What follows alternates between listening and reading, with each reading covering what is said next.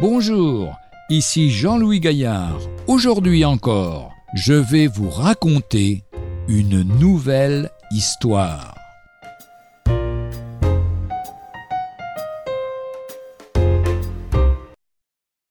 Une petite annonce peu ordinaire.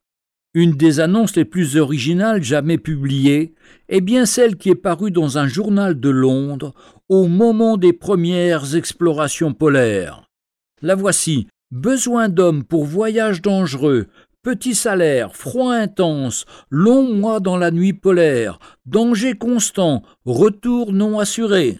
L'annonce fut passée par Sir Ernest Shackleton, le célèbre explorateur du pôle Sud, Commentant l'énorme courrier qu'il reçut en réponse, Shackleton dit On aurait dit que tous les hommes de Grande-Bretagne voulaient nous accompagner. Il s'agissait évidemment de gars courageux, prêts à faire d'immenses sacrifices pour une cause louable.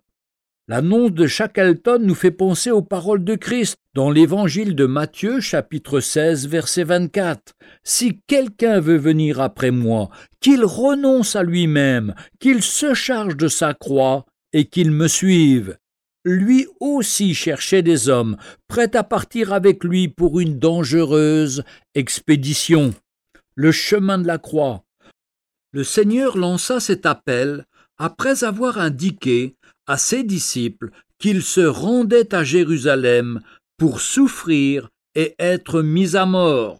Combien ont répondu à cette invitation au cours des siècles, abandonnant tout avec joie pour le suivre. Mais, contrairement à l'expédition de Shackleton, on a encore un grand besoin de volontaires. Le travail se poursuit, le Seigneur continue d'appeler des disciples.